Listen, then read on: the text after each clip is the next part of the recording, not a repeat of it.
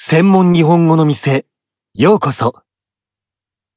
かつて、とても強い気持ちで、俺は何かを決心したことがある。帰り道に誰かの窓明かりを見上げながら、コンビニで弁当に手を伸ばしながら、ほどけた靴の紐を結び直しながら、そんなことを、ふと思い出す。俺はかつて何かを決めたのだ。誰かと出会って、いや、誰かと出会うために何かを決めたのだ。顔を洗って鏡を見つめながら、ゴミ出し場にビニール袋を置きながら、ビルの隙間の朝日に目を細めながら、俺はそう考え、苦笑する。誰かとか何かとか、結局何も分かってねえじゃねえか。面接会場の扉を閉めながら、でも、と、俺は思う。でも、俺は今ももがいている。大げさな言い方をしてしまえば、人生にもがいている。かつて俺が決めたことは、こういうことではなかったか。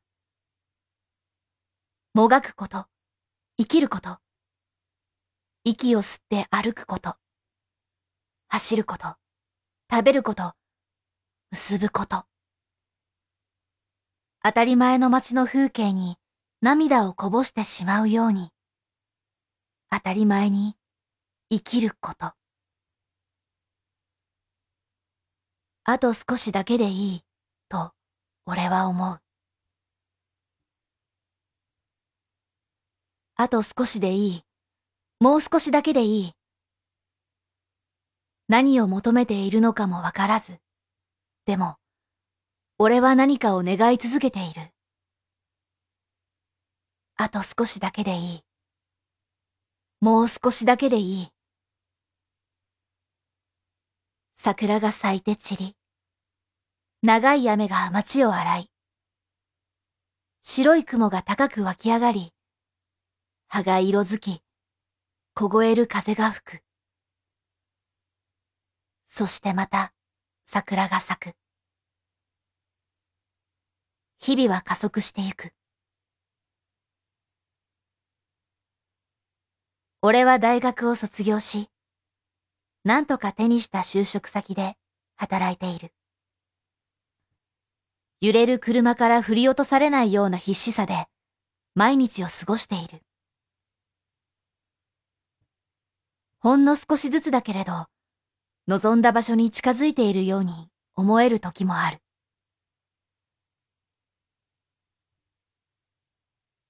朝、目を覚まし、右手をじっと見る。人差し指に小さな水滴が乗っている。ついさっきまでの夢も、目尻を一瞬湿らせた涙も、気づけばもう乾いている。あと少しだけでいいから。そう思いながら、俺はベッドから降りる。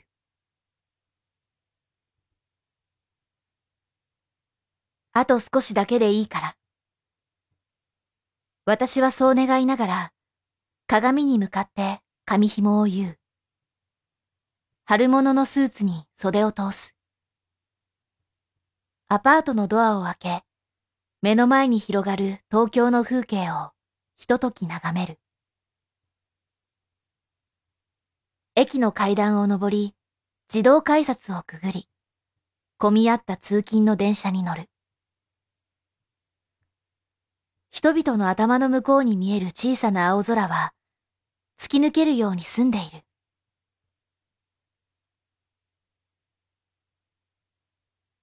俺は電車のドアに寄りかかり、外を見る。ビルの窓にも、車にも、歩道橋にも、人が溢れている。100人が乗った車両。千人を運ぶ列車。その千本が流れる街。それを眺めながら、あと少しだけでいいから、と俺は願う。その瞬間、何の前触れもなく、俺は出会う。突然に、私は出会う。窓ガラスを挟んで手が届くほどの距離。並走する電車の中に、あの人が乗っている。私をまっすぐに見て、私と同じように驚いて目を見開いている。そして私はずっと抱いていた願いを知る。ほんの1メートルほど先に彼女がいる。名前も知らない人なのに、彼女だと俺にはわかる。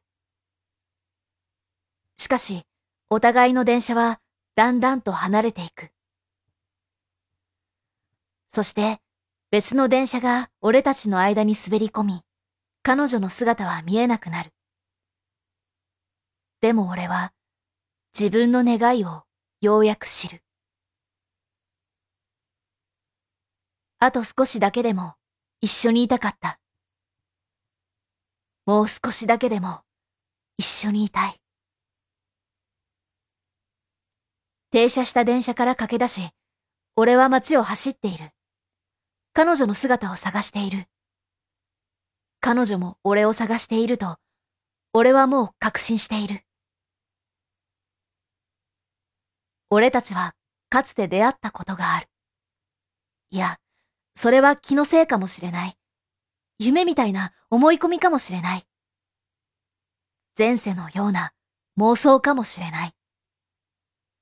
それでも、俺は、俺たちは、もう少しだけ一緒にいたかったのだ。あと少しだけでも一緒にいたいのだ。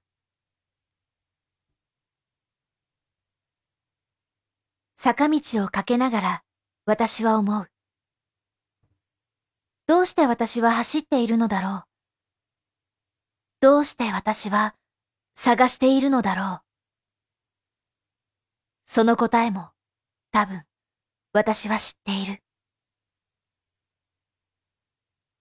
覚えてはいないけれど、私の体全部がそれを知っている。細い路地を曲がると、ストンと道が切れている。階段だ。そこまで歩き、見下ろすと、彼がいる。走り出したいのをこらえて、俺はゆっくりと階段を登り始める。花の匂いのする風が吹き、スーツを膨らませる。階段の上には彼女が立っている。でも、その姿を直視することができなくて、俺は目の端で彼女の気配だけを捉えている。その気配が階段を降り始める。春の大気に彼女の靴音がそっと差し込まれている。俺の心臓が肋骨の中で跳ねている。私たちは目を伏せたまま近づいていく。彼は何も言わず、私も何も言えない。そして言えぬまま私たちはすれ違ってしまう。その瞬間、体の内側で直接心をつかまれたように、私の全身がぎゅっと苦しくなる。こんなのは間違っていると、私は強く強く思う。私たちが見知らぬ人同士だなんて、絶対に間違っている。宇宙の仕組みとか、命の法則みたいなものに反している。だから。だから、俺は振り向く。全く同じ速度で、彼女も俺を見る。東京の街を背負って、瞳をまん丸に見開いて、彼女は階段に立っている。彼女の長い髪が夕日みたいな色の紐で結ばれていることに、俺は気づく。全身がかすかに震える。やっと会えた。やっと出会えた。このままじゃ泣き出してしまいそう。そう思ったところで、私は自分がもう泣いていることに気づく。私の涙を見て、彼が笑う。私も泣きながら笑う。予感をたっぷりとかし込んだ春の空気を思い切り吸い込む。そして俺たちは同時に口を開く。一斉のでとタイミングを取り合う子供みたいに私たちは声を揃える。君の名前は